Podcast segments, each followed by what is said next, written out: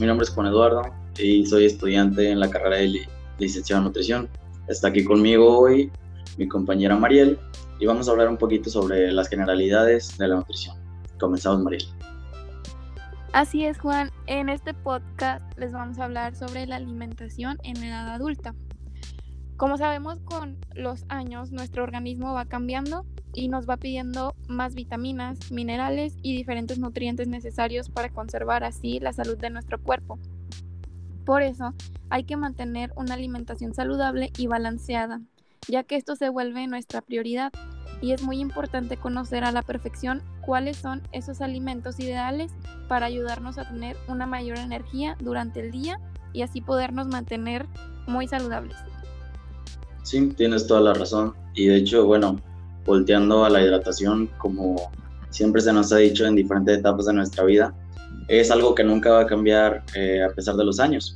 Mantenernos hidratados siempre será infaltable en nuestros días, pero no solo porque nos lo diga nuestro médico, sino porque en realidad nos ayuda a sentirnos mejor, tener más energía durante el día, mejorar nuestra digestión, mantener nuestra piel nutrida y bonita y además ayudarnos a evitar enfermedades.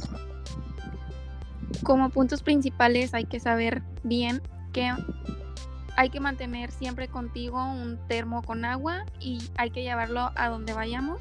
Esto nos ayudará no solo a estar hidratados durante el día, sino también a ahorrarnos un poquito de dinero. Exactamente. Algo también muy importante es que durante las comidas, en lugar de, ya sabes, pedir una gaseosa o un jugo, pues podemos tomar agua y si queremos algo de sabor a nuestra agua podemos agregar el limón o incluso frutas que nos gustan y así hacer una infusión. Y también fíjate que como otro punto, hay, pues nosotros podemos armar nuestro propio horario para beber agua.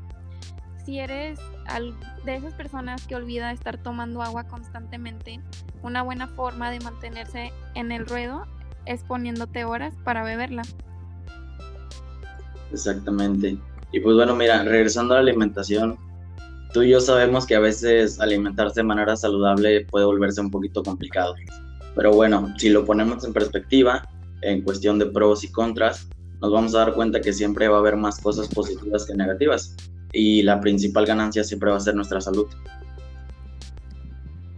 Cuando estemos comiendo, hay que saber que debemos tener muy presente que nuestra alimentación tiene que ser balanceada y variada y que debe de contener todos los nutrientes que el cuerpo necesita, como lo son las proteínas. Estas son muy importantes ya que con la edad nuestro metabolismo se va volviendo más lento y con él la digestión hace que existan alimentos como las carnes rojas que hacen que la tarea sea digerir la comida que se vuelva cada vez más difícil. Sí, y además de las proteínas que son bastante importantes, pues también debemos agregar las, las frutas y los vegetales.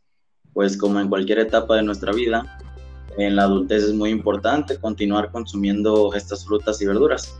Los nutrientes de estos alimentos nos harán muy bien a la salud, principalmente en las verduras de color verde, que son las que contienen más vitaminas A, C, E y K y además aportan a nuestro cuerpo minerales como el calcio, el hierro, el magnesio y la fibra. Así es, Juan. También no hay que olvidarnos de los granos integrales, que ya sabemos que son los cereales o harinas, como el pan, el arroz, la avena y las pastas. Estas sabemos bien que las consumimos en nuestro día a día. Deben ser preferiblemente integrales y las porciones que comamos durante el día dependen de nuestro peso y estatura. Por eso es muy importante consultar con alguien que sea profesional, que nos ayude a guiarnos y nos arme un plan de alimentación adecuado para nuestras necesidades. Sí, muy importante ese tema.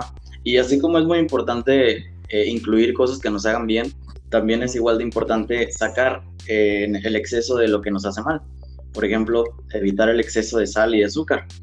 En este caso, la sal debe evitarse o consumirse en pequeñas cantidades, ya que favorece la retención de líquidos y hace que el riesgo de hipertensión arterial y enfermedades cardiovasculares aumenten. Y al bajar la cantidad de sal también estaremos aportando a nuestro cuerpo grandes beneficios.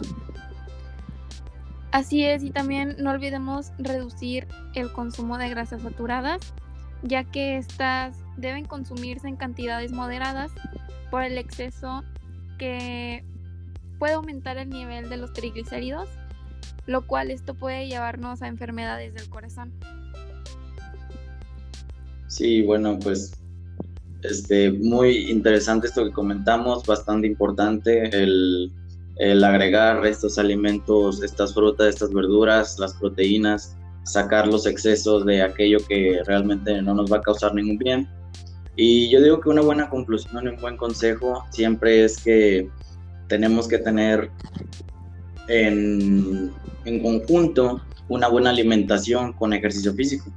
Esto en cuestión de salud es lo mejor que uno puede tener para, para tener un estilo de vida saludable. Así que jamás hay que olvidar complementar nuestra alimentación con una buena actividad física para mantener nuestro cuerpo saludable y activo.